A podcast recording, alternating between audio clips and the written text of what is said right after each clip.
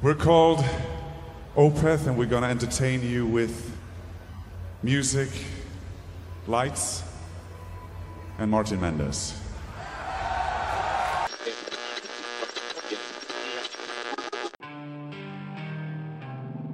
Você está ouvindo o Vinil na Estante.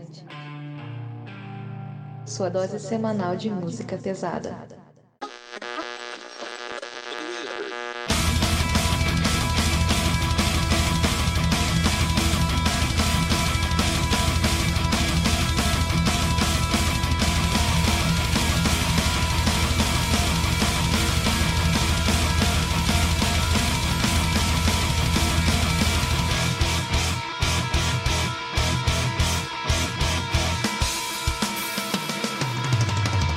Eu sou a Gabriela Eu sou o Paulo. E eu sou o Sander.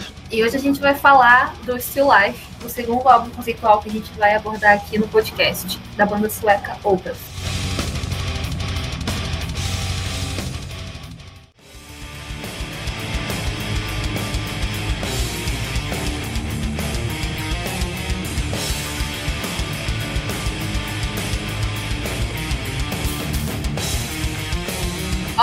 Familiarizados com a música progressiva, o Opeth é um nome que dispensa apresentações. Mas, aos que não estão, a banda sueca é uma das mais conhecidas e influentes do death metal progressivo, subgênero em que foram pioneiros. Os caras ficaram conhecidos por mesclar metal extremo à suavidade do rock progressivo, com o uso de violões acústicos e vocais limpos em suas músicas com regularidade, o que diferencia também dos pioneiros do death, por exemplo. Nesse episódio a gente vai falar sobre Still Life, o quarto álbum de estúdio da banda, lançado em outubro de 99, e segundo álbum conceitual da banda, sendo o primeiro, My Arms Are Hers, lançado no ano anterior.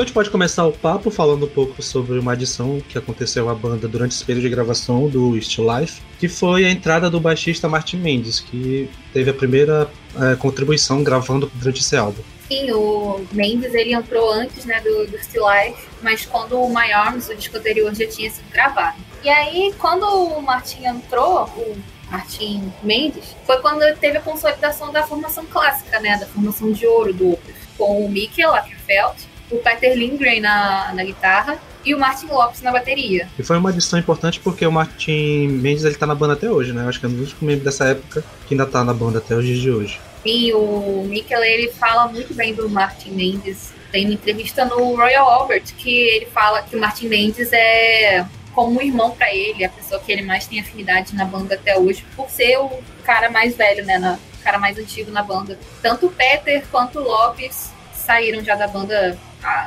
15 anos atrás. E cara, o, eu acho que a adição do Mendes é muito boa porque a marca dele é muito proeminente na banda até hoje. É, o Mendes é um dos meus baixistas de metal favorito. Isso aí não é porque eu sou fã da banda nem nada, mas é que eu sempre gostei muito do baixo dele. Especialmente no Damnation, mas desde o começo eu achei sempre muito marcante a característica, o baixo dele. Então, claro, é, a adição dele é uma coisa que agrega muito no som da banda.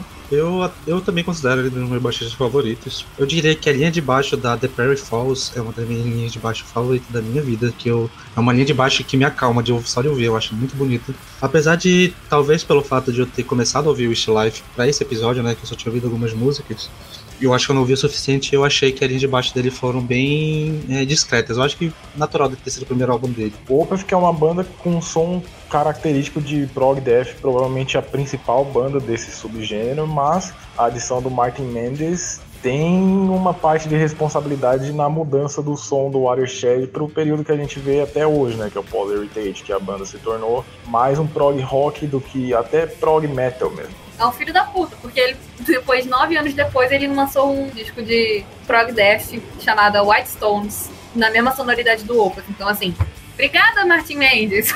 Eu só não vou criticar porque, gra- então, graças a ele, eu tenho o Pelicominho, eu tenho uma música que nem uma boa versão Below, que é linda e tem um baixo incrível, então não vou criticá-lo. Eu gosto da fase nova do Opeth pra caramba, mas, enfim, papo pra outro episódio. Mas na questão de sonoridade, em mudança de sonoridade, eu acho que Still Life é o disco em que o Opeth consolida o som deles. Porque eu sinto que no Orchid, no Morning Rise, era algo mais diferente. Era uma coisa mais black metal friendly. E aí, no My Arms, eu acho que eles já começaram a, a moldar essa sonoridade que eles tiveram por tantos anos. Mas a consolidação dela mesmo veio no Still Life. Sim, o som é muito característico nos álbuns seguintes. É, o som do Still Life, para mim, se consolida no próximo álbum. E ele se manteria como som característico até o Watershed. É, pra mim já se consolida no Still Life, porque eu acho que o My Arms é, é o primeiro passo deles nessa, nessa sonoridade prog death, que inclusive é uma sonoridade bem próxima da, do Crimson, do Edge of Sanity. Pra quem não conhece, Edge of Sanity é uma banda de prog death também sueca, do Dan Swano, que é um cara que a gente vai falar sobre nesse episódio, porque ele produziu alguns álbuns do Opus no começo da carreira. Mas o, o, Crimson, ele é um álbum que tem bastante a sonoridade do My Arms Are Hers. E é um álbum de 96, é, um, é, é, é anterior ao My Arms. Então eu acho que a banda estava ali ainda se aventurando nesse, nesse território. É mais como uma transição. E aí eu acho que no Still Life eles conseguiram uh, firmar os pés mesmo nessa sonoridade. Tanto que eu vejo muita gente falando que a, o Opeth ele, ele tem a fase de ouro do Opeth, é do Blackwater até o Ghost Reveries ou Watershed, para mim começa no Still Life. Eu não considero Still Life como os álbuns, sei lá, iniciantes da banda, entre aspas, porque eu acho que ali eles já, já consolidaram bem o, o estilo deles.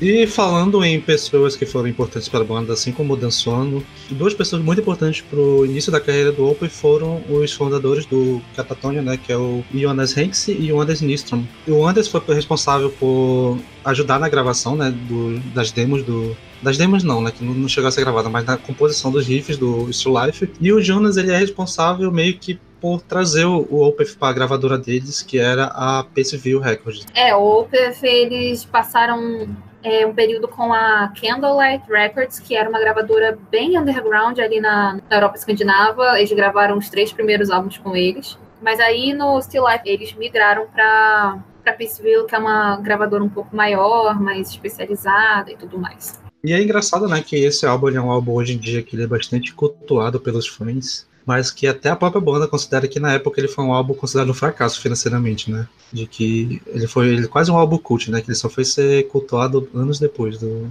do lançamento. Pois é, muitos anos depois só. O, os caras da banda, principalmente o Mickey, fala que eles passavam fome naquela época, que ele era muito pobre, ele estava ele tava gravando o álbum, ele trabalhava numa loja de instrumento musical, ele dizia até que ele gostava desse, desse trabalho, porque o Opeth não estava dando dinheiro algum.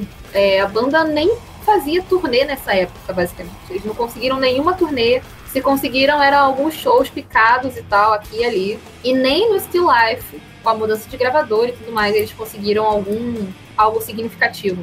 Tanto que é muito comum ver o, o falando que quase foi o fim da banda aí. E apesar de eles terem poucas turnês, né, nessa época do Still Life foi a primeira vez que eles tocaram nos Estados Unidos, que foi um show que parece, pelo que eles contam na história, foi um show bem bem perrengue, porque eles saíram da, da Europa para os Estados Unidos sem ter visto para trabalho, então eles foram como visitantes, então eles não puderam levar os instrumentos deles, eles foram aconselhados pelos promotores do show a não falar na alfândega que eles iam para trabalhar, tal, que eles iam ganhar dinheiro nem nada. E acabou que quando eles chegaram lá, eles não tinham instrumentos, eles deu um mau problema e tiveram que usar os instrumentos emprestados do pessoal do Catatonia, que estava coincidentemente fazendo uma turnê por lá na época. Cara, é uma loucura essa história. Eles dizem que passaram cada perrengue, dormiram na rua, uma loucura. Mas é engraçado porque esse show tem no YouTube, inclusive. Não sei se ele tá inteiro se ele tem só algumas partes.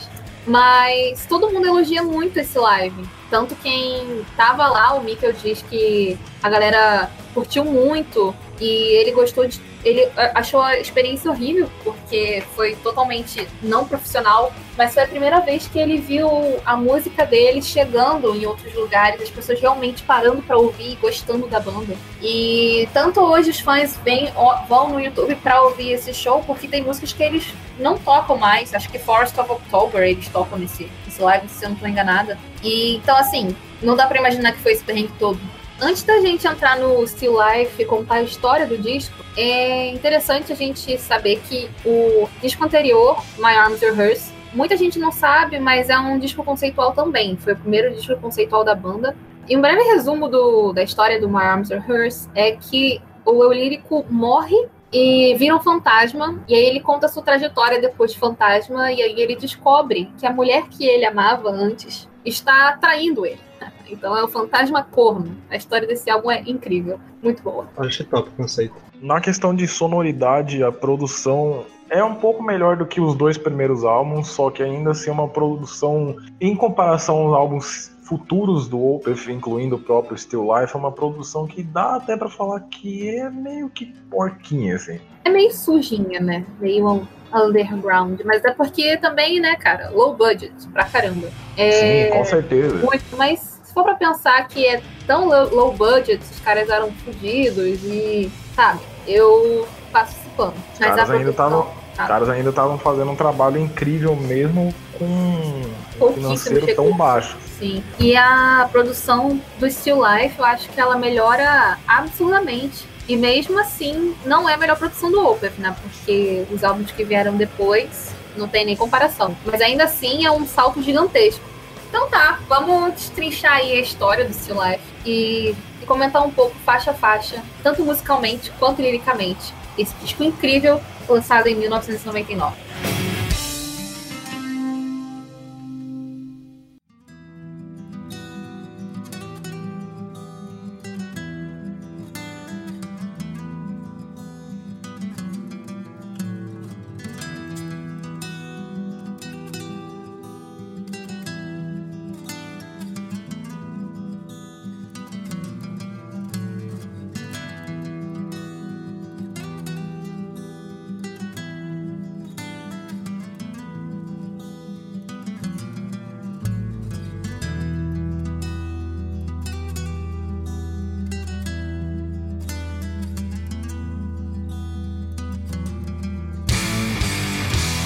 Abre com The More, que é a minha faixa favorita, um top 3 assim, do Opeth da carreira deles para mim. The More retrata o eu lírico voltando para a terra onde ele havia sido expulso por 15 anos por não seguir os dogmas religiosos da cidade. Na letra, o protagonista diz que ele foi espancado, queimado, coberto de lama e então expulso desse lugar teocrático, uh, dessa cidade ou dessa vila, por não acreditar nos dogmas religiosos. Tanto que fala Ungodly Freak Defiler, que seria ateu paranoico, contaminador. Uh, nessa letra, nessa música, dá um panorama geral da história, tua bem ouvinte dessa, dessa história. É, ao mesmo tempo, uma, uma narração do que ele está fazendo, mas também um flashback. Eu acho que é a melhor letra do álbum, ou pelo menos uma das melhores, porque ela tem muitos detalhes, e aí você já pega bem a história no começo. Acho muito boa. Sim, conta sobre. Nessa letra ele fala dessa dificuldade dele em relação à religião na vila e o processo de voltar para a vila depois dos 15 anos e dá uma breve descrição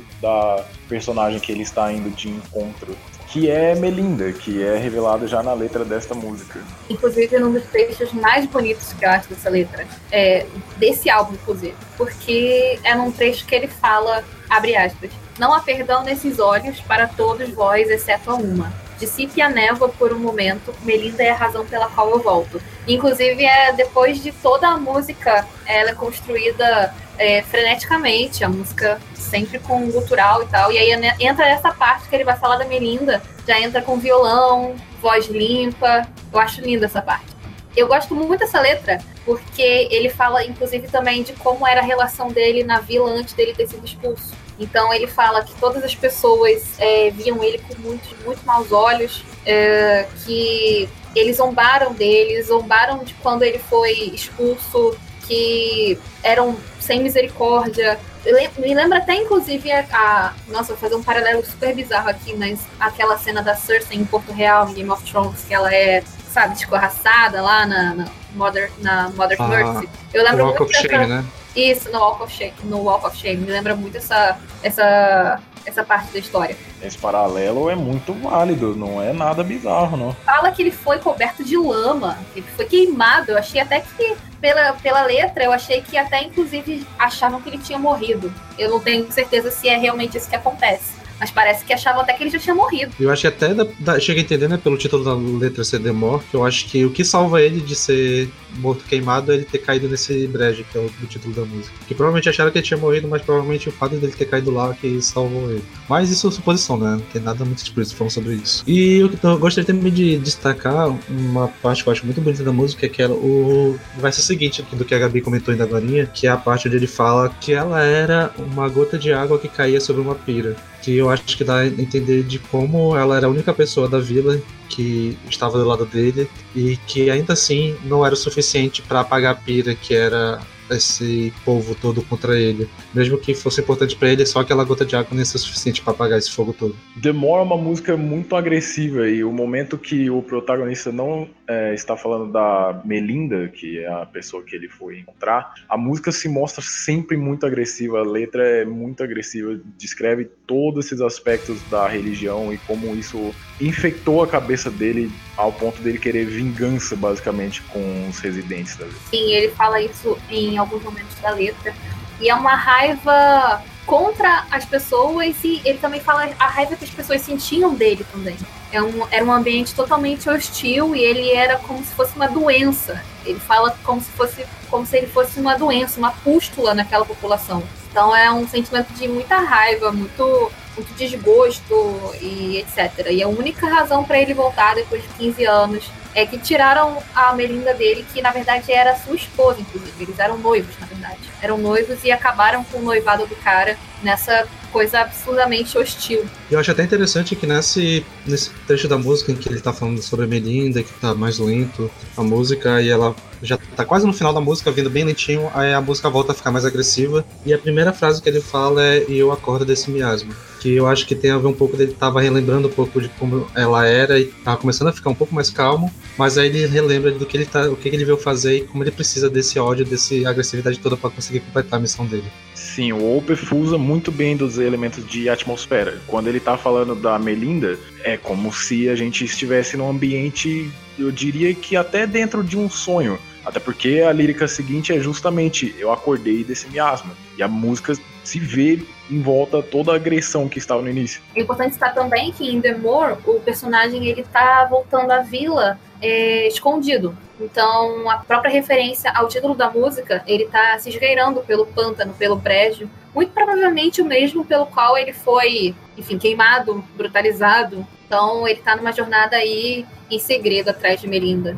E já citando da música, né? Eu acho que a, a coisa que mais chama atenção logo no início da música é a introdução, que é bem longa, mas é uma introdução muito bela, tem um dedilhado de violão que eu acho belíssimo, assim, até funciona como um calmante para o que vai vir depois de, da parte mais agressiva da música, que tem os riffs de guitarra que eu adoro. Nossa, eu, eu acho que esse álbum o Mikael estava muito inspirado nos riffs, porque os riffs são muito fantásticos. Eu gosto muito dessa construção de atmosfera nessa, nesse crescendo que o Opeth às vezes faz. É, muitas vezes eles começam a música já num baque, assim, como por exemplo em Ghost of Perdition, né? Que são oito segundos de calmaria e aí vem o gutural e tal.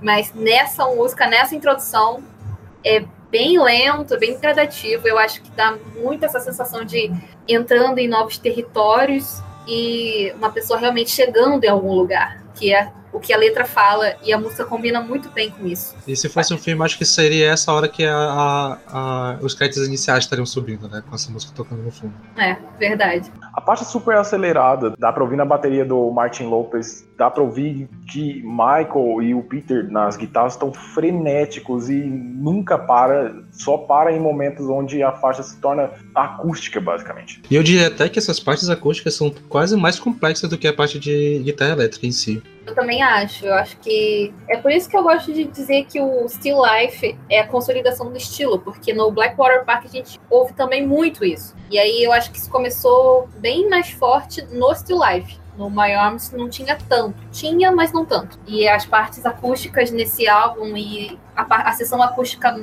More é incrível. É um dedilhado belíssimo. Eu gosto muito nessa música a, o refrão, entre aspas, eu não sei se dá pra chamar isso de refrão, que é a parte que ele fala toque pálido, contorcendo-se nas chamas, lama, lama úmida queimando em meus olhos, todos os rostos se viram e todos zombaram da minha morte, que é depois um pouco do, do cultural e tal. É, eu curto muito essa, essa melodia. Eu acho que é muito chiclete, muito gostosa, tipo, muito gostosa de cantar junto.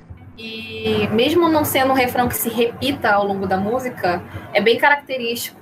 Eu gosto demais e narra muito bem a experiência do, do, do lírico.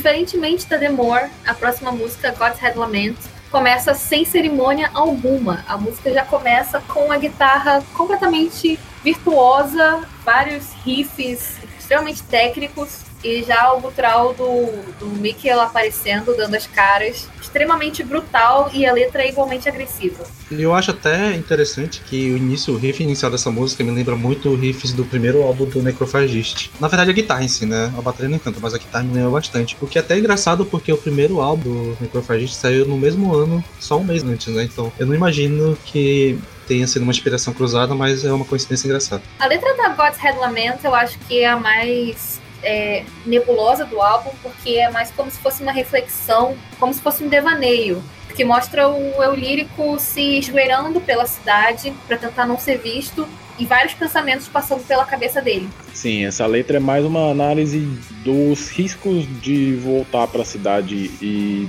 tentar evitar que os guardas os vejam para que ele não morra, porque ele está em busca de Melinda, ele tem que recuperar ela e vazar da cidade sem que ninguém veja. O que já é bizarro e dá um aspecto meio que assustador e de tensão pra gente, porque logo no começo do, da música, quando ele tá extremamente agressivo, ele já fala que ele é um saqueador manchando o solo, o centro da imobilidade. Uma fraternidade amada chega ao fim. Olhos vermelhos sondando a cena, tudo igual, composta para o observador. E aí então a gente dá, dá a entender que ele já tem a sensação de que estão vigiando ele, de que já estão percebendo a presença dele, como eu disse na Demor, como se ele fosse uma doença, uma pústula em que as pessoas já sentem que ele está ali mesmo sem ver. Então dá uma, uma sensação de tensão muito grande. E até uma dualidade engraçada de que ao mesmo tempo em que ele se sente perseguido, ele tá tentando perseguir e encontrar a Melinda, né? Então ele vai se esgueirando, tanto não ser encontrado, mas também tentando encontrar alguém. Eu adoro a parte.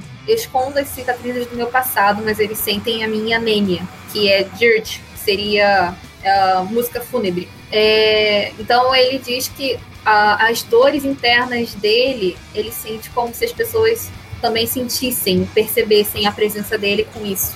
Nessa música, eu acho que ele tá, ele tá considerando os riscos, como o Paulo falou. É, e ele também pensa se vale a pena se arriscar, se não vale, mas aí quando ele lembra da Melinda, ele percebe que ele tem que continuar indo. E aí ele cogita uh, continuar na vila, caso tudo desse certo, talvez, ou apenas uh, um momento até ele poder fugir com a Melinda e tal. E aí ele considera ficar lá um tempo e aí ele se pergunta: será se alguém descobriria? Não, eles não podem descobrir, ninguém pode saber. Então, eu acho que é. A parte que ele pergunta, eles se importariam se eu ficasse, eu também acho meio nebulosa, porque ele sabe que se importariam, ele sabe que matariam, mas é meio que um devaneio dele. Imagino que essa questão seja levantada para que ele reflita se as pessoas da cidade, no caso, simplesmente esqueceram de quem eles são ou se esqueceram desse tipo de devaneio da parte dele, desse tipo de afastamento em relação à religião. Faz sentido. Dá, é quase como se fosse uma esperança, né? De será que eles se portariam se eu ficasse? De tentando pensar de que poderia acontecer de alguma forma amigável, mas ele acho que no fundo ele sabe que não, que não ia acontecer. É aquela coisa de será que eles se importam se eu ficasse aqui? Mas ninguém deve saber e ninguém pode saber. Então ele meio que já tem certeza de que ele tá errado simplesmente em estar tá ali de novo. Eu também considero dessa forma, eu também enxergo dessa forma. É, um pouco depois dele falar isso, inclusive, ele fala ainda remoendo prisão calmante, aquele semblante rígido e deformado, divindade oca, chora meu nome, virtude perdida, luxúria frenética. Eu acho que aí é um devaneio sobre a própria religião e uma crítica, é, uma crítica que ele faz tanto ao lírico quanto o próprio compositor, o próprio Mikkel, é, em relação à fé cega Então, além de tudo, eu acho que esse disco também traz bastante questionamento religioso e bastante crítica. E aí ele usa disso nas músicas uh, para fortalecer o ponto de vista dele. Ao final dessa música, por mais nebulosa que seja a letra, temos aqui onde o protagonista descobre que Melinda se tornou uma freira. Porém, a sua fé na religião não é uma coisa sincera. E eu acredito até que essa suposição dele seja até uma. Ele querendo acreditar, né? Que a fé dela não é verdadeira pra até ter valido a pena toda esse busca que ele veio de tentar voltar pra cidade. Tecnicamente falando, eu acho essa parte linda que ele fala que ela tá com a fé despedaçada quando ele a viu aguentando a dor na selvageria. E aí ele diz que foi um lampejo em seus olhos e naquele momento ela descobrira que ele tinha voltado à, à cidade. E eu acho lindo imaginar essa, essa cena, assim. É, putz, muito bem construída a letra dessa música. É muito nebulosa, mas na parte em que ele encontra a Melinda, e aí a gente fica sabendo que ela encontrou também, dá pra gente imaginar o que seria, sei lá, um susto ou uma, uma, uma pitada de esperança. Eu não sei, eu acho muito tocante essa parte da música. Dá pra ter uma noção que o amor entre eles dois não morreu, né? Porque os olhos dela brilham quando ela o vê, mesmo após 15 anos. Sim, mesmo sendo uma, freira, inclusive. Uma pergunta, essa música, ela é. Esse álbum ele é cantado pelo ponto de vista do protagonista, né? Isso. Então a gente pode também desconfiar parte. que ele não tá sendo totalmente sincero, que ele tá só projetando aquilo nela. Né? Pode ser também. Que eu acho, o, o que eu acho que pode se. Acho que isso, essa teoria, inclusive, ela pode se concretizar na Face of Melinda depois. Então lá de volta pra esse ponto. Tá. Agora falando da musicalidade em si, eu acho que nessa música, principalmente, eu começo a perceber uma das características dessa fase clássica do Opeth que eu acho mais cativante, que é a levada de bateria do Martin Lopes que é o uso que ele faz do chimbal na bateria, que é um uso quase meio jazzístico, né? Que, para quem lembra de quando eu falei lá no episódio de lançamento falando do álbum do Taikata Folk, que eu elogiei muito a bateria porque ela usava muito o chimbal e os pratos e que normalmente banda de metal eles se focam muito em usar bumbo e caixa e não usa tantos pratos assim. E eu adoro muito quando alguma banda faz isso e o Martin Lopes ele faz isso muito bem. Tanto, tanto que os meus trechos favoritos das músicas do Opeth normalmente são os trechos em que tá rolando um som instrumental e o Martin tá fazendo esse trecho de fazendo essa levada no chimbal. Eu acho que o Still Life é um disco bem mais progressivo em comparação aos três discos anteriores, inclusive mais progressivo do que o My Arms, que é uma característica que ficou bem marcada ao longo da carreira dos caras a partir desse momento. E a God's Hell Lament, especificamente, é muito progressiva, é muito virtuosa. A guitarra, ela sempre tá com riffs extremamente uh, trabalhados, não são aqueles riffs uh, lutados e tal. Tanto que na introdução nem se tem uma introdução de fato, já começa com a guitarra sem fazer, sem fazer enrolação nenhuma. A música é toda nessa, nessa pegada e é muito técnica. Eu acho que essa, essa característica é, define bem o álbum como, inclusive, da era de ouro do Opus, né? Porque é uma, uma grande evolução do disco anterior para esse. Como eu falei no início do episódio, eu ainda não tinha ouvido esse álbum inteiro. Eu conhecia poucas faixas dessa parte mais inicial do Opeth. E uma das coisas que mais me chamou a atenção é o vocal limpo, porque eu acho que ele ainda não está tão desenvolvido. Mas eu, nessa faixa especificamente, eu acho que é um dos melhores trabalhos de vocal limpo que tem nesse álbum. É, eu também não acho que está totalmente desenvolvido, mas ainda assim eu acho muito bom. Muito bom. Eu gosto muito do vocal limpo do Mikkel, eu gosto muito da, do timbre dele, do jeito que ele canta. Não tá aquela coisa desenvolvida como nos próximos discos, especialmente eu acho que no Ghost Reveries e na especialmente na fase nova que ele tá bem empenhado no vocal limpo, mas eu não sei a, a voz dele no, no, nesses discos mais anteriores, mais antigos. Eu não sei, é meio aveludada, é, é reconfortante ouvir a, a, o clean dele no meio dessa selvageria toda. E aí, pouco não importa se ele tem muita técnica, se ele tá desafinando ou não, é mais o feeling. E aí, isso para mim compensa tudo. Eu acho que o meu problema não é nem com a voz em si, eu acho que é mais é com a parte da edição e da mixagem. Tem alguns efeitos que eu acho meio exagerados, assim, os reverbs a mais poderia ter, mas sei lá, gosto pessoal. Não se deixe enganar pelos meus colegas, a música continua sendo fantástica. Pelos meus colegas, uma ova. Eu, eu venero essa música. É só o Sander mesmo que é, tem parafusamentos. Sander criou o podcast necessita ser banido.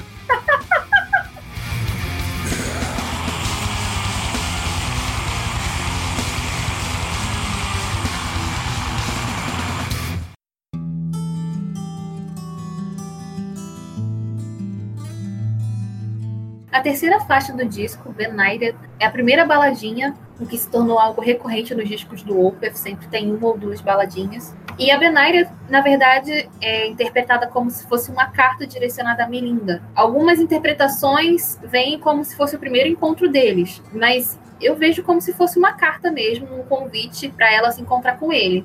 Acho que tal qual a música, que é a mais curta, eu acho também a letra ela é menorzinha, né? E eu acho que é uma das únicas letras do, desse álbum que tem essa estrutura mais clássica de repetição de refrão, né? Tem uma estrofe vem o refrão, estrofe refrão. Mas é uma letra muito bonita, e principalmente aquela parte do refrão, né? Que ele fala o que, o que veio distorceu a sua visão, eu vi você surpreendida pelo pavor, que eu acho que é quase como se ele tivesse imaginando qual seria a reação dela quando ele chegasse para convidá-la, né, para fugir com ele. É, eu imagino qual seja o pavor da Melinda, né? O cara some por 15 anos, provavelmente ela achou que ele tivesse morto, então achou que tivesse, estivesse vendo um fantasma, alguma coisa assim. Então dá para entender o pavor nos olhos dela. E fora que ele foi queimado, né? Então ele deve ter uma cicatriz bem, bem louca, né? É verdade, eu nunca tinha parado para pensar nisso. O cara devia estar desfigurado já.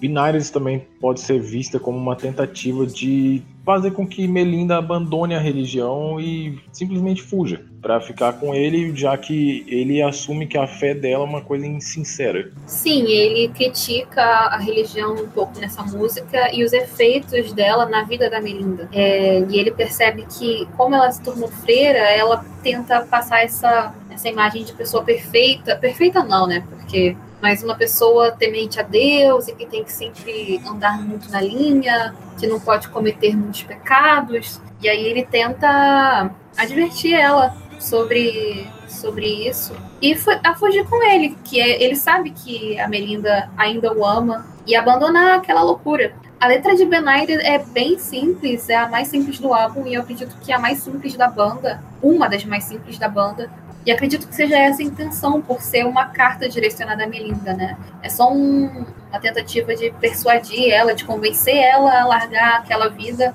porque ele sabe que ela o ama e ele a ama também. E tentar convencer ela de largar essa, essa vida que ele acredita que não seja real para ela. Quando a gente fala da música em si, eu diria que é o extremo oposto, que eu diria também que essa é uma das músicas mais complexas do Opeth, principalmente porque a linha de violão ela é muito bonita e ela parece algo muito difícil de ser tocado, assim, olhando para mim que não sei tocar muito bem. Inclusive, o próprio Mikkel acha ela uma das músicas mais difíceis de tocar hoje em dia. Ele até fala em entrevista que nessa época eles gostavam de fazer umas coisas complexas e que ele nem tem certeza se ele consegue tocar hoje em dia. E olha que ele se considera um guitarrista bem melhor do que ele era naquela época hoje. Música acústica, para mim, sempre pareceu mais difícil de ser tocada, justamente pelo sentimento que é levado, pelo tipo de força que se usa nas cordas. E o Opeth faz um, um uso disso tudo de uma maneira tão maravilhosa, tão bem colocada em tudo. Cada, cada nota parece ser colocada ali como um plano para deixar com que a música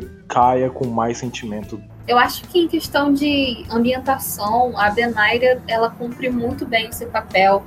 É uma música muito, muito calma, muito serena. E é uma quebra muito grande, inclusive, da, da música anterior, né? Da God's Lament. Então é um contraste muito grande, mas que funciona muito bem dentro do álbum me estranha um pouco, não acho que seja ruim, mas me estranha um pouco uh, o jeito que foi feita a mensagem do vocal dessa música, principalmente pelo uso de reverb, que eu acho que tá um pouco exagerado assim, e também pela, sei lá, não sei dizer bem, mas sei lá, ela só meio estranha para mim, mas não é ruim, eu acho a música muito, muito boa, mas sei lá. Eu gosto demais do vocal do Mikkel nessa música. Eu acho que esse reverb dá uma sensação de exatamente acústica, não acústico no caso violão, mas acústica da, da música, a ambientação. Porque quando eu ouço esse álbum, o Still Life, eu imagino no cenário do Eu Lírico. Acho que a produção ser um pouco mais suja nesse álbum faz muito sentido, porque a ambientação dele é suja. Na Benaire, eu acho que é, cumpre também muito bem esse papel, e o reverb, acho que cria essa, essa atmosfera de sei lá, é, não sei se eu tô viajando, mas sei lá, uma coisa escondida ou meio que à noite, não sei. É, eu me lembro um pouco algo meio onírico, assim, que era uma carta e meio que um sonho dele. Isso. Mas o que eu acho engraçado é que o violão em si, da gravação ela, dessa música, eu acho muito limpo. Eu acho até incrível quando conseguiram fazer uma gravação tão limpa de violão com o nível de produção que eles tiveram.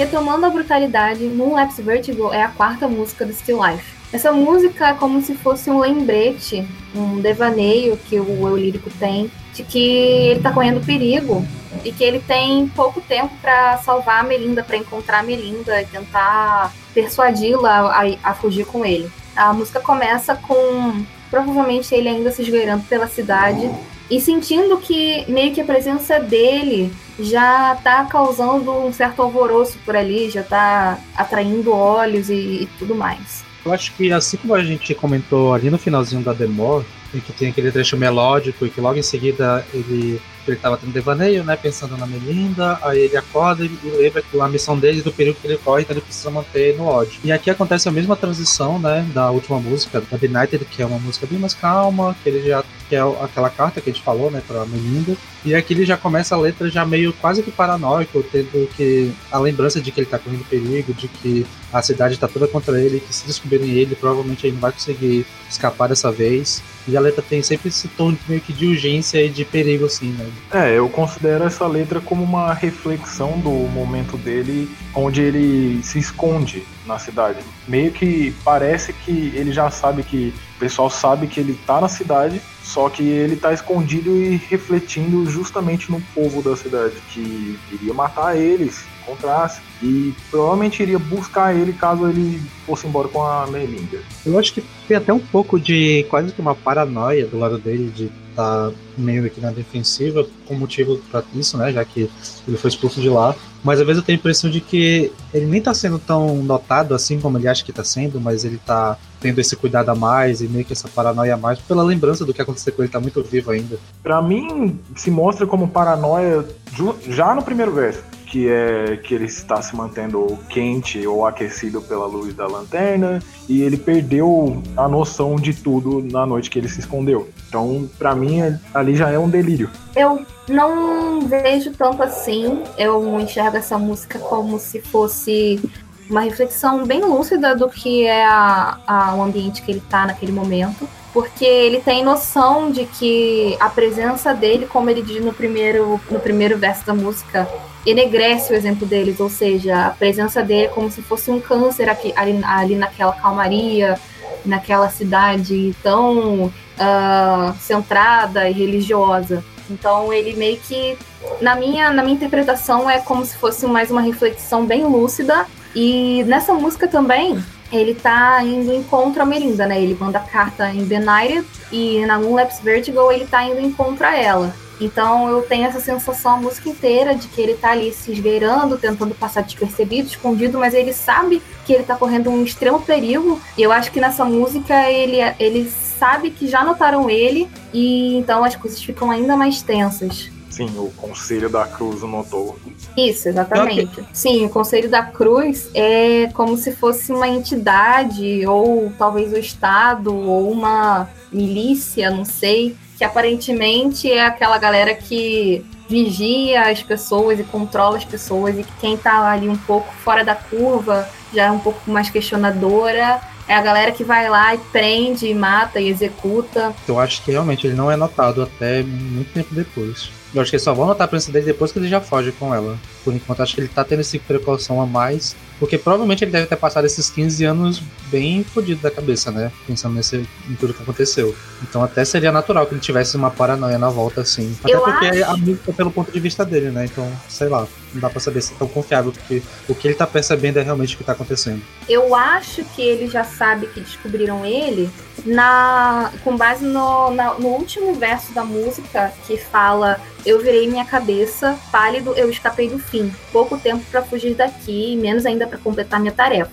Então eu acho que. Hum, eu não sei se é a paranoia dele, mas no, na minha interpretação isso parece muito que já descobriram ele e ele tem pouquíssimo tempo para poder encontrar a Melinda e picar a mula de lá, porque já estão na cola dele para matá-lo. Eu acho que essa letra é uma das mais não sei se é uma das mais, porque todas as letras nesse álbum são bem. criticam bastante religião, mas eu acho que nessa também tem uma veia bem forte disso, porque ele fala muito mal das pessoas da vila, e quando a gente pensa que as pessoas da vila são religiosas, a gente pensa na hipocrisia de muita gente que é cristã ou de outra religião assim, mas que no fundo, no fundo, são pessoas extremamente hostis e hipócritas e violentas. E eu acho que nessa música ele também critica muito fortemente isso de uma maneira muito, muito interessante. E além de eu curtir muito a letra dessa música, ela também é a minha favorita do álbum. Já foi minha música favorita do Opeth durante, sei lá, dois anos. E musicalmente falando, eu não tenho que reclamar dessa música. Eu acho que ela é um equilíbrio perfeito nos dois lados da banda, tanto no lado brutal quanto no lado acústico e calmo e sereno. Eu gosto muito da introdução, que começa também sem muitos rodeios, ela já começa bem é, pé na porta. E também eu gosto muito que o violão nessa música, o violão atua junto com a guitarra elétrica e dá pra ouvir muito bem ao longo da música. E apesar de eu achar aquele detalhe que a gente comentou lá no, no início do podcast de que o baixo do Martin Mendes tá meio discreto e é meio difícil de ouvir, mas nessa música, assim, se tu for ouvir ela com prestando atenção no baixo, é uma linha de baixo até bem criativa. É bem difícil de ouvir, porque tem alguns momentos que a guitarra e até o violão fica mais fácil de ouvir, mas quando tu consegue ouvir o baixo, normalmente são umas coisas que estão falando bem criativas. E também a mesma elogio que eu tenho ao Martin Lopes na bateria das outras músicas eu tenho aqui também, porque ele faz um trabalho no prato incrível no início da música, na introdução, e ele leva a música toda com uma maestria eu gosto muito de como a música caminha. O Opeth tem muito isso, aliás, tinha muito isso nessa fase aí é, do, do My Arms, o Still Life e o Blackwater Park, que é de fazer um crescendo na música. E aí eu gosto como nessa música o crescendo ele vai do cultural para o vocal limpo e não o contrário. Então é, eu gosto muito como ele vai crescendo a atmosfera, vai é, tá sempre muito brutal e ao longo da música ela começa não lenta, porque né, ela já começa com bastante é, é, fritação e tal, mas ela vai ficando mais pesada e mais pesada. Só que no final ele vem com o vocal limpo e eu sinto como se fosse, na verdade, uma catarse. É um, um ápice ali de urgência e eu, inclusive, eu gosto muito do vocal do, do Mikkel na, na, no último verso, na última estrofe, que ele fala eu virei minha cabeça pálido, eu escapei do fim. É uma das minhas passagens limpas do, do, do Mikkel favoritas, inclusive. Pois é, né? Então, o que eu ia criticar era justamente essa parte limpa no final da música que foi a que eu achei meio esquisito. Eu acho que eu tenho que ouvir mais vezes para dar um para perceber o que foi que eu achei, porque eu não sei explicar exatamente o que, que é. Porque eu acho que nem é o reverb que eu tinha falado nas anteriores, mas tem alguma coisa nesse texto que eu achei meio esquisitinho. Não exatamente ruim, mas sei lá, me estranhou quando eu ouvi. Putz, eu gosto muito dessa, dessa melodia no final, é uma das minhas favoritas do Opeth, junto com a melodia de When também, do final de When. Acho que na questão de produção o Opeth viria a melhorar nos álbuns seguintes, para mim, pelo menos do Blackwater Park até o Watershed. E nesse álbum não dá para escutar tão bem assim o baixo que o Sanders estava falando que é uma linha de baixo tão bem trabalhada. É, nisso eu concordo, infelizmente. O Life é meu favorito, mas realmente o baixo do, do Mendes tá bem discreto ainda. Eu acho que por conta da, da, da produção, né, da masterização no álbum e tal. Mas, infelizmente, isso é um ponto bem negativo. Mas um ponto positivo é que, putz, dá para você ouvir o violão acústico muito bem, mesmo quando tem guitarra elétrica por cima. Eu acho isso bem interessante.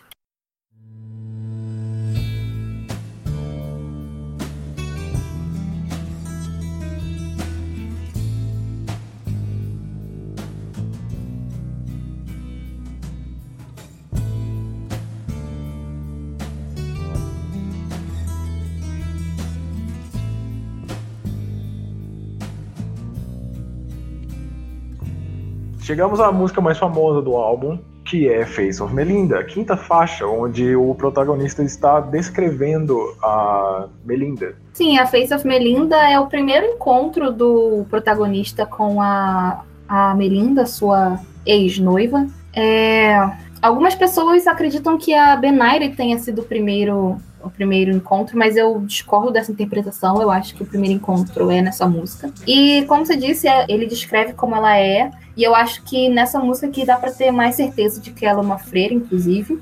E a letra dessa música eu acho muito bonita. Foi a minha música favorita do Opeth quando eu comecei a conhecer a banda e por muito tempo continuou. Simplesmente pela beleza da letra. Eu acho que é um contraste muito grande também por ser uma banda de prog death tradicionalmente, e a gente ouviu uma música onde eles estão tocando a parte acústica, a parte com distorção, e nunca ter o gutural do Michael. E isso traz tanta coisa pra música, a parte serena, a parte agressiva e de revelações. Inclusive, quando eu descobri essa letra pela primeira vez, quando eu fui ler pela primeira vez, eu achei que ele tava. Que ela tava prometida a outro fisicamente, mas não, ela tá prometida a outro, no caso, a religião, a igreja. E bom, a letra é basicamente isso, é ele a descrevendo e como foi aquela conversa com ela, seus pensamentos, o quanto ele quer tirá-la dali e o quanto ele acha que aquela religião para ela não não a faz bem. Que ele percebe que ela não é verdadeira sendo uma freira. Não é um amor a Deus verdadeiro. E é até engraçado porque durante a música narra que ela de primeira ela nega ele, né? E nessa hora dá até pra reforçar aquele pensamento de que ele tava meio paranoico, de que ele tava inventando boa parte daquilo que tá acontecendo na chegada dele, de que talvez ela não tivesse visto ele, de que talvez ela não gostasse tanto assim dele, mas aí no final a gente vai ter a reviravolta, né, que vai trazer que, na verdade, nem tudo aquilo que ele tava fazendo tinha sido vão, né? Sim. Quando o que o Paulo falou, e você acabou de falar também, a revelação, é, eu acho que essas duas estrofes no final são duas das coisas mais lindas que eu já vi na discografia do Opus, em questão de letra. Eu sempre achei belíssimo esses, essas duas estrofes, esses dois versos, não sei, que começa quando ele diz que ele pegou ela pela mão para dizer que toda fé para sempre foi levada embora. Retorna a ti em grande desalento, venha comigo e longe ficaremos. E aí ele se declara para ela, né, e pede para ela fugir com ele, vamos fugir deste lugar, baby. E Finalmente, a nossa Melinda diz o que ela pensa. Que mesmo ela sendo, sendo freira e a promessa dela já ter sido feita, o coração dela ainda pertence ao nosso eu lírico. Estou chorando já. Muito emocionante.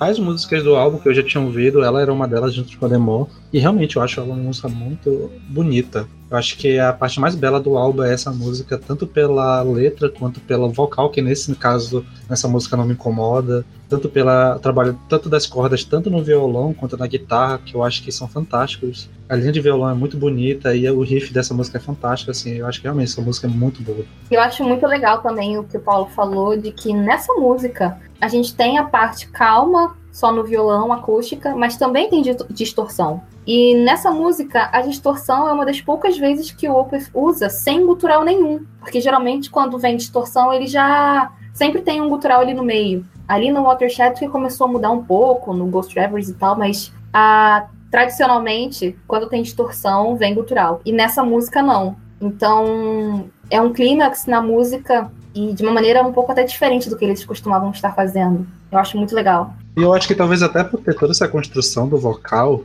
de começar lento, mas não ter essa mudança pro gutural que talvez não tenha me incomodado, que fez eu ter me acostumado com a linha de vocal. Normalmente a, a, parte de vocal que me incomodava era logo depois de um gutural que via a parte limpa que eu achava esquisito. E talvez por essa música ter sido inteira limpa não tenha me incomodado tanto. Eu não consigo entender como é que uma pessoa se incomoda com o vocal de Mitch Leckerfeld. Eu tô indignada. Não é incomodar de achar ruim, é só de achar esquisito, sei lá. O cara tá faltando alguma coisa aqui. Aí só que não sei dizer o quê. O seu bom senso. Acho que essa música ser tão limpa é refletido pela ambientação que quer passar no clima de uma música mais amorosa e também pela última parte também ser uma parte tão linda, uma parte que é ela mesma que tá falando, que é que o coração dela pertence a Deus e ao nosso protagonista, que é uma parte muito incrível. A letra do Michael é muito nebulosa. Algumas vezes você, se você não tiver um inglês tão vasto, digamos, fica complicado de entender, mas essa parte da letra com certeza é uma das partes que você lê e você entende logo de cara. E, inclusive a Face of Melinda também acho que é uma das letras mais claras desse álbum. Acho que Face of Melinda, The More e, e né? E a Face of Melinda é toda uma narração muito bem feita, muito bem construída. Gosto muito que nessa música ele não apenas tem devaneios ou pensamentos, mas tem falas nela, nessa música também. E eu acho que também dá pra citar que essa é uma das músicas em que o baixo fica mais audível e dá pra ver o trabalho do Martin Mendes já desabrochando.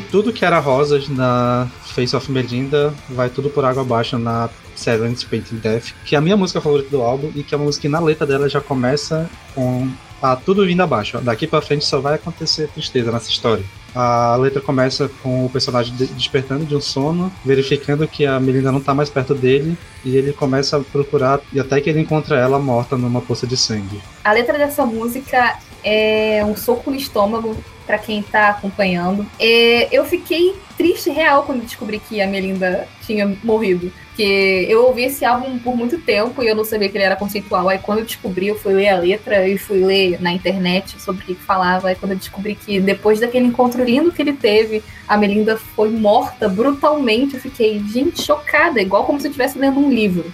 A letra dessa música é extremamente brutal e combina muito com o próprio som dela, com a própria sonoridade da música.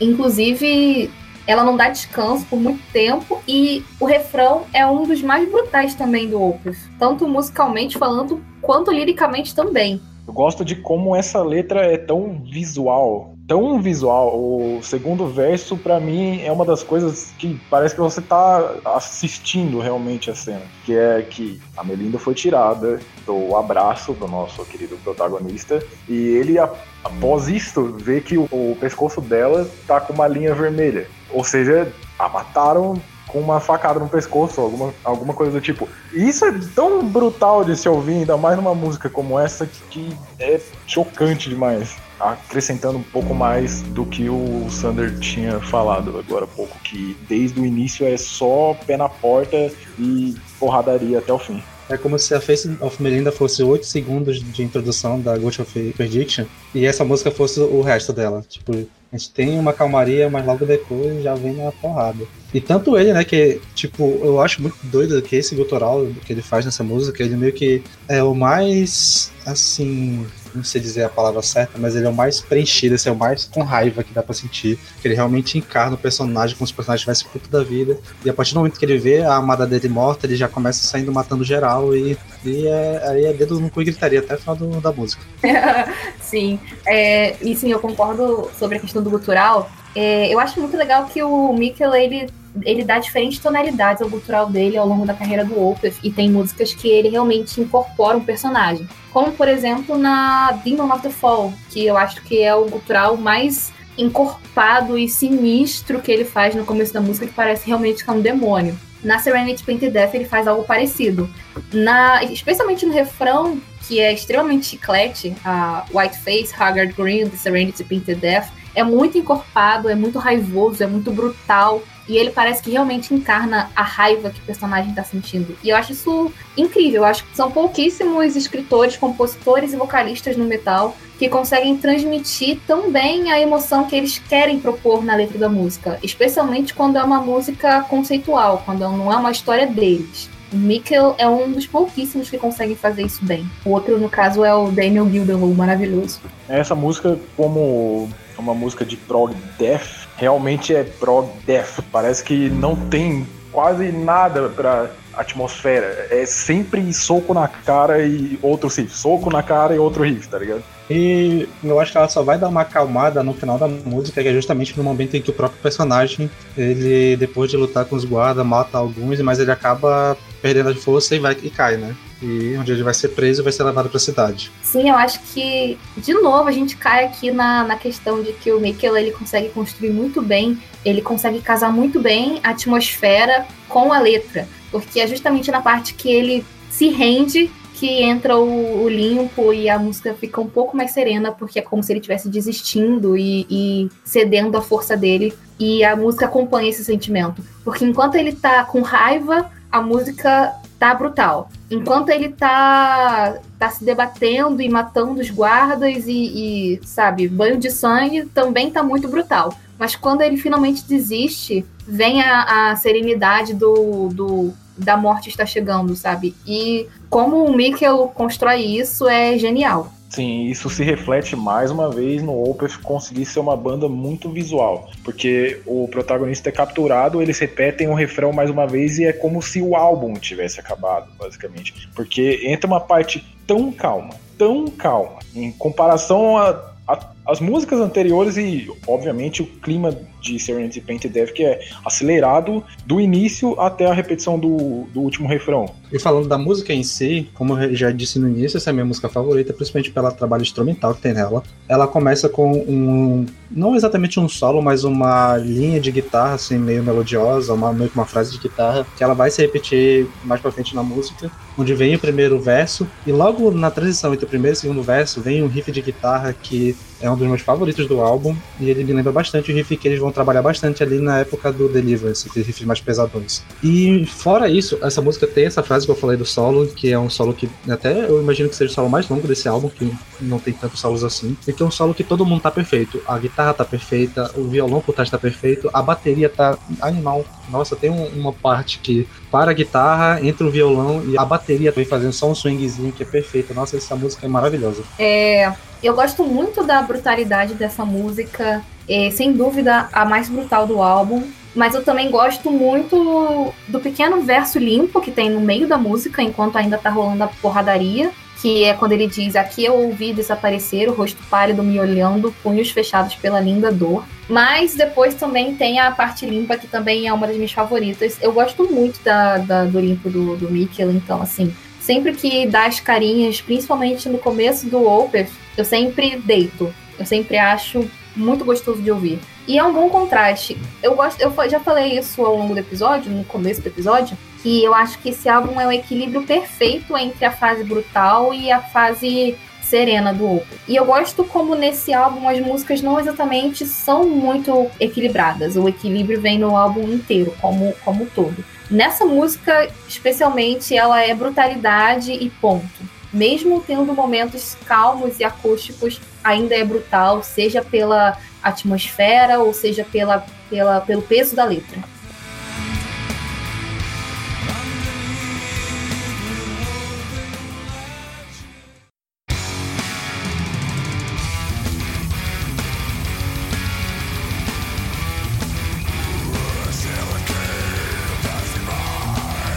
E agora vamos de saideira. White Cluster fecha o Still Life, a sétima música do álbum. E é o momento em que o nosso protagonista diz adeus à vida terrena, não é mesmo? E pica a mula, basicamente. Mas não é tão fácil assim, né? Já que ele é primeiramente tentado, né, a se oferecido um perdão entre aspas, né, da igreja e ele recusa, mantendo bem, até no fim da vida ele não mantém-se bem os seus princípios, né? Além dele se manter preso aos seus princípios, ele também praticamente não tem mais razão para viver, já que ele viu a mulher da vida dele morrer na frente dele. Então, o cara tava despedaçado, nem tinha para que ele realmente continuar vivendo. É, já haviam tirado tudo dele, basicamente, né? Serenity Death, a gente acompanha a morte da Melinda, então capturaram ele e já sabe que não tem mais o que fazer. Eu gosto muito como essa letra é construída, porque justamente eu gosto muito dessa mensagem de, de que a morte é um, um alívio, é a morte é, é onde o personagem encara a morte com essa serenidade, com essa calmaria, com essa tranquilidade. Eu gosto muito desse tipo de sentimento na, na música e gosto muito como o Mikkel compõe isso, porque é uma música sobre morte, sobre morrer. Então a gente imagina que seja algo brutal também, igual a Serenity Painted Death. Mas não, ela me lembra inclusive essa sensação da Late Redemption, do Temple of Shadows, que também é uma música sobre morte, mas ela também não passa essa, essa brutalidade na morte. Ela já é mais serena, ela é uma redenção. E eu enxergo com os mesmos olhos essa música. Sobre justamente o título da música,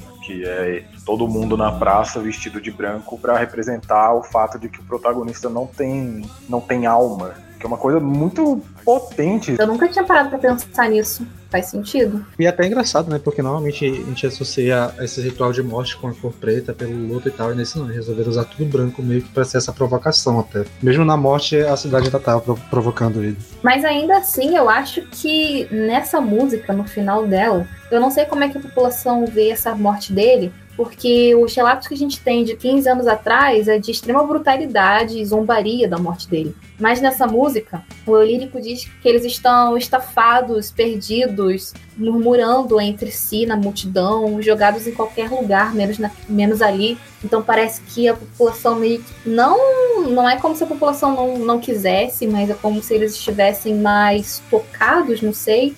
Me dá essa sensação. Eu acho que assim, como passou 15 anos, né? é possível que até o que aconteceu nessa época também que virado uma lenda na cidade, tipo uma história que eles contam para as crianças não desobedecerem, porque pode acabar virando aquele exemplo. E de uma hora para outra essa história que podia para muitos ser só uma história voltar e estar tá na frente deles pode ter sido meio chocante. E tem esse, esse verso, né, que ele fala que ele se forja nos sonhos do, de quem tá assistindo, então é meio que esse essa coisa de que ele tá levando a morte de uma forma bem é, honrada e que para aquelas pessoas tá, talvez seja bastante assustador, assim, meio aterrador de assistir essa cena. É, porque ele é um personagem que ele parece não temer a morte. Então é uma pessoa que tá indo ali ser enforcada, mas que parece que não tem mais nada a perder. Então ela encara a morte olho a olho. E as pessoas provavelmente ficaram, sei lá, assustadas com isso.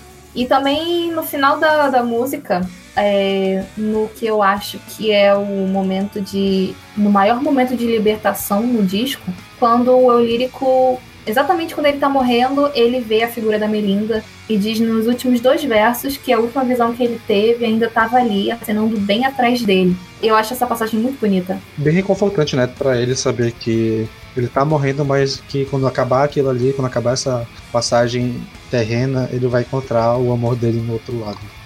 É, eu já não sei, porque eu acho que o, o Eurírico é ateu, então eu não sei se ele acredita na vida pós-morte. Mas eu encaro isso como uma miragem. Bom ponto, não tinha pensado nisso até agora.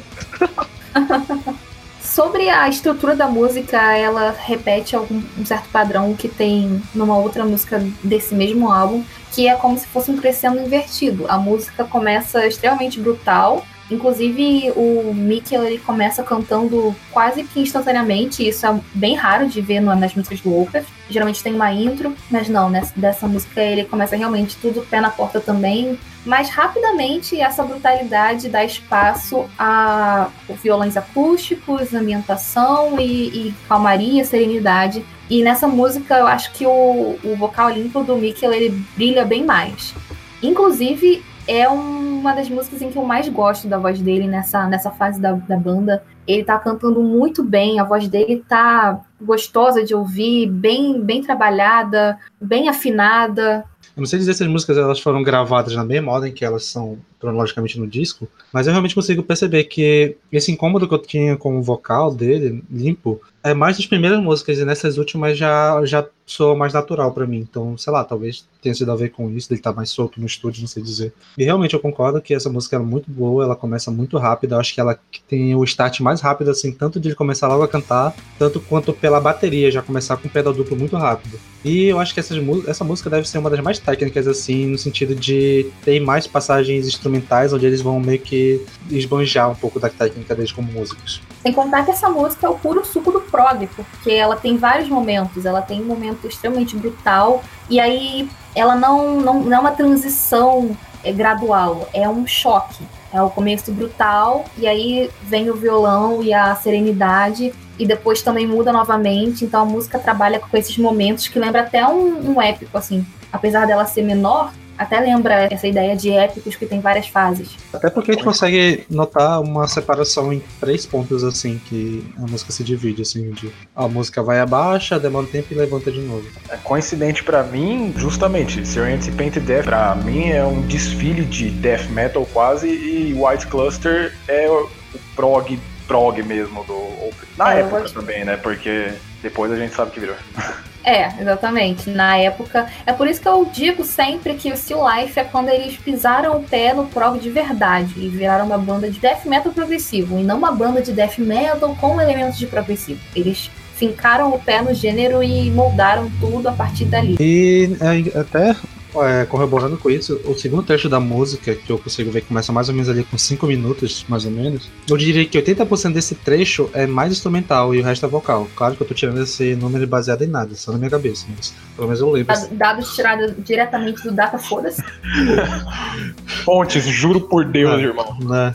Mais ou menos um, uns 80% da música ela é mais instrumental e aqui a gente vai ver uma fritação na guitarra, vai ver a bateria tendo um minuto ali para brilhar. O baixo dessa música eu acho que é a linha de baixo mais destacada do álbum inteiro. Tem um trecho que tem um vocal que o baixo fica bem claro no fundo. Isso, eu concordo. também acho que essa música é onde o baixo melhor brilha, fazendo jus ao excelente baixista que é o Martin Mendes. Ah, e a bateria que eu venho elogiando sempre, né? Eu acho que para mim, o que mais destacou no álbum inteiro foi o trabalho de bateria do Lopes, e nessa música tá perfeita de novo, velhão. Eu, eu amo ele, é isso. O Lopes é foda, eu sinto muita falta dele no, no atual, e eu curto muito o trabalho do Lopes também. Acho que todos ali estavam no momento de auge, porque o Mikkel também tava uma máquina de, de fazer riff e também tava numa uma máquina para escrever, porque as letras dessa fase do Opeth e desse disco eu acho muito boas. Um de membros que eu tenho saudade, o Peter Lindgren, o guitarrista junto com o Michael é, é o membro que eu tenho mais saudade. Era uma dupla muito boa. White Cluster termina com um dedilhado no violão, quase como um prólogo no momento em que o protagonista morre. E é nesse misto de tragédia e alívio que termina o Still Life.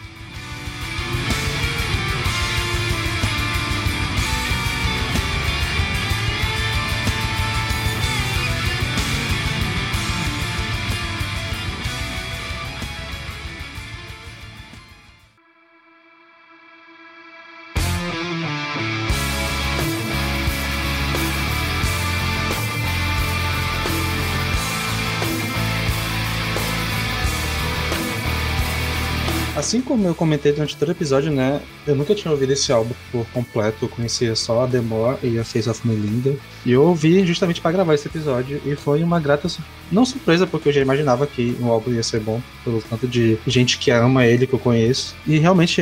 A, o álbum faz jus à fama que ele tem. É um álbum muito consistente, muito competente. Os membros estavam inspirados e realmente eu concordo que a partir daqui é onde começa a fase de ouro do Opeth, porque o que a gente está vendo aqui vai ser bem mais explorado nos outros álbuns, mas aqui já tem a semente de tudo. O core assim do Opeth já nasce aqui nesse álbum. E para definir minhas músicas favoritas, eu diria que, como eu já falei, nova Serenity Painted Death, que eu gostei bastante. A White Custer também, que eu adorei. E a Demore, que é a música que eu conhecia né, desde sempre e que eu já gostava bastante. E se eu tiver que citar alguma que eu gostei menos, para botar a Gabi embaixo lençóis depois, eu citaria a Moonlight Vertigo, porque por algum motivo que eu não sei explicar, ela não me chamou tanta atenção assim. A minha relação com esse álbum é muito forte. É, foi meu primeiro álbum favorito da banda lá em 2012 e ele continua sendo até hoje. Tanto que ele é o álbum da minha vida, é o álbum que eu mais ouvi, é o álbum que eu mais gosto. Então eu tenho uma relação muito emocional com ele, muito emotiva.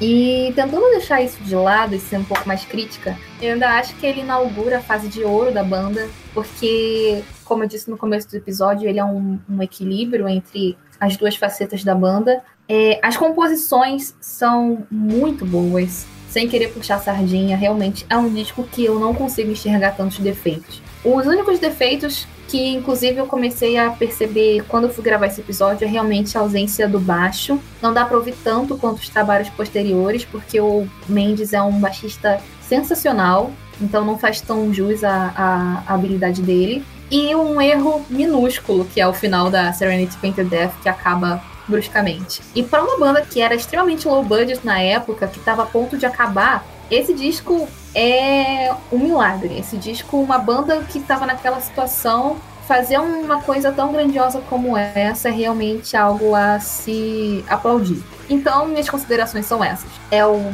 álbum que eu mais gosto da banda, é o álbum que eu mais gosto na vida, que eu vou sempre carregar comigo, que eu sempre indico para todo mundo e, enfim. Minhas músicas favoritas são a Moonlapse Vertigo, diferente do Sander, que não consegue gostar dessa obra de arte e White Cluster. Mas eu também dou menção honrosa a The More e God's Lament, que são duas músicas que eu também ouço muito. É muito difícil para mim escolher uma música menos boa, porque é como eu disse, é o álbum que eu mais amo na minha vida. Mas se eu tiver que fazer isso, eu fico com Face of Melinda puramente porque é uma música que eu já ouvi demais. Apenas isso.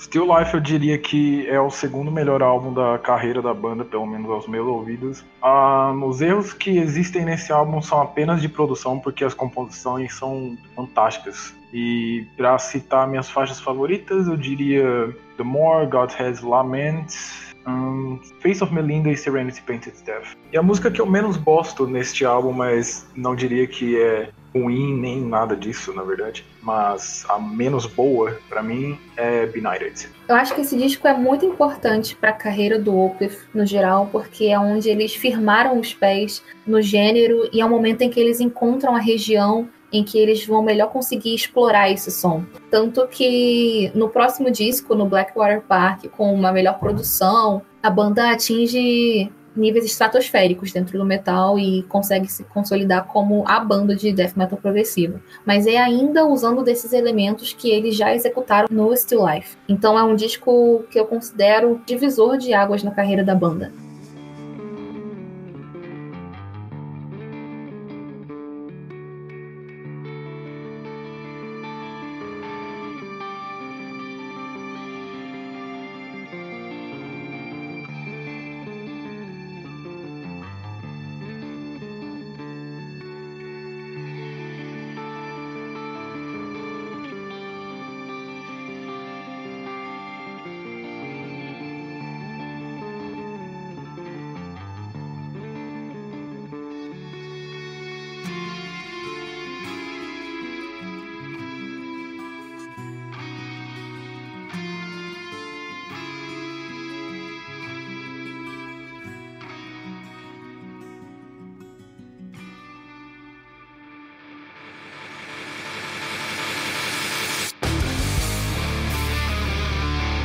Você ouviu até aqui, muito obrigado pela sua audiência. A gente está no Twitter e no Instagram com o user. A gente está sempre interagindo com vocês, então se você tiver alguma recomendação ou alguma coisa para falar com a gente, pode acionar as nossas redes sociais. E a recomendação dessa semana é para os viúvos do Opeth dessa época, que é a banda Black Crown Initiate, com a música Invitation, do próximo álbum que vai sair em agosto desse ano.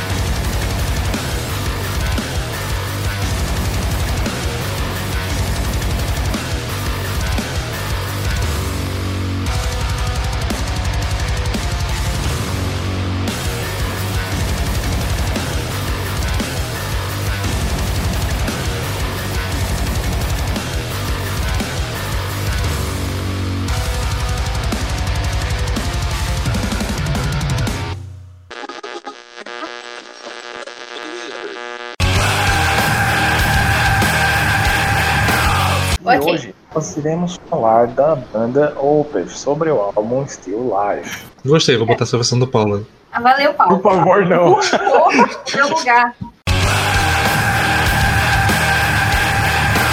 Não, eu sempre falo oi, mano. Ah, não, não falei oi dessa vez. Oi. É Letícia, né? Oi? Gabriela, né?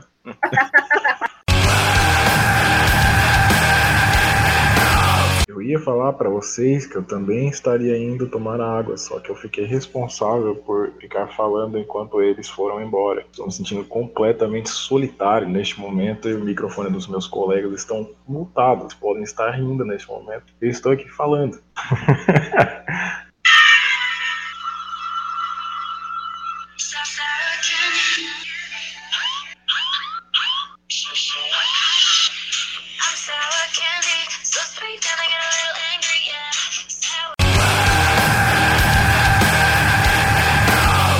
Que retrata o eu lírico. Eu lírico ou protagonista?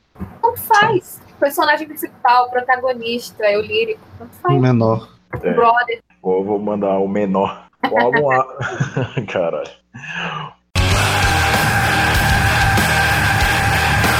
Mas riffs que não são tão característicos da. Nossa, não. Tá tudo bem aí? Eu gostei que Não, é ele que- argumentou e discordou dele mesmo ao mesmo tempo e se auto. Sim.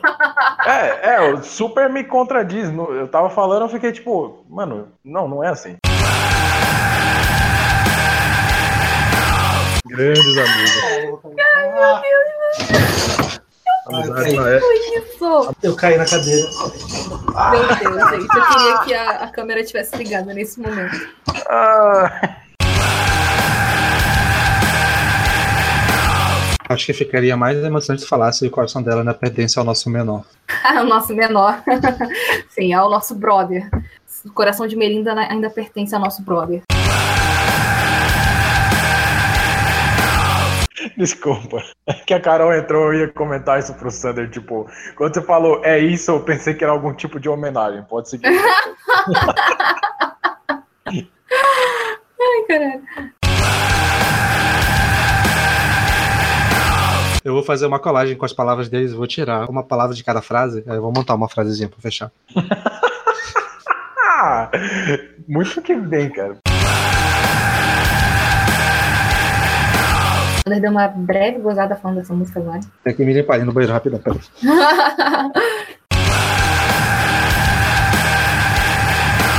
já que ele viu a mulher da vida. ah, já que ele viu a mulher da vida dele morrendo. do bolé, porque ficou da hora pra Mulher. A mulher.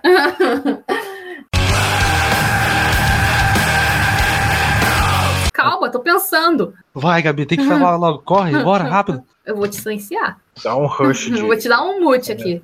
Pode fazer isso? Não sei. Eu acho que não pode não, não. não. Que bosta. não, velho. Eu acho que Que só eu bosta. tenho esse poder aqui. Não é possível desativar remotamente o som desse participante. Isso é ditadura. Tá Isso é ditadura. vendo? Eu disse. Lixo.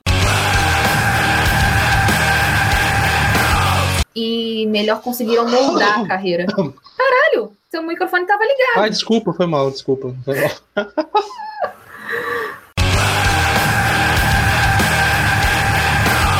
Boa noite, meus amigos. Se vocês ouviram até aqui, nós ficamos muito gratos pela sua audiência. Siga-nos nas nossas redes sociais, Instagram e Twitter. Nós estamos sempre interagindo com vocês. Quais são as redes sociais?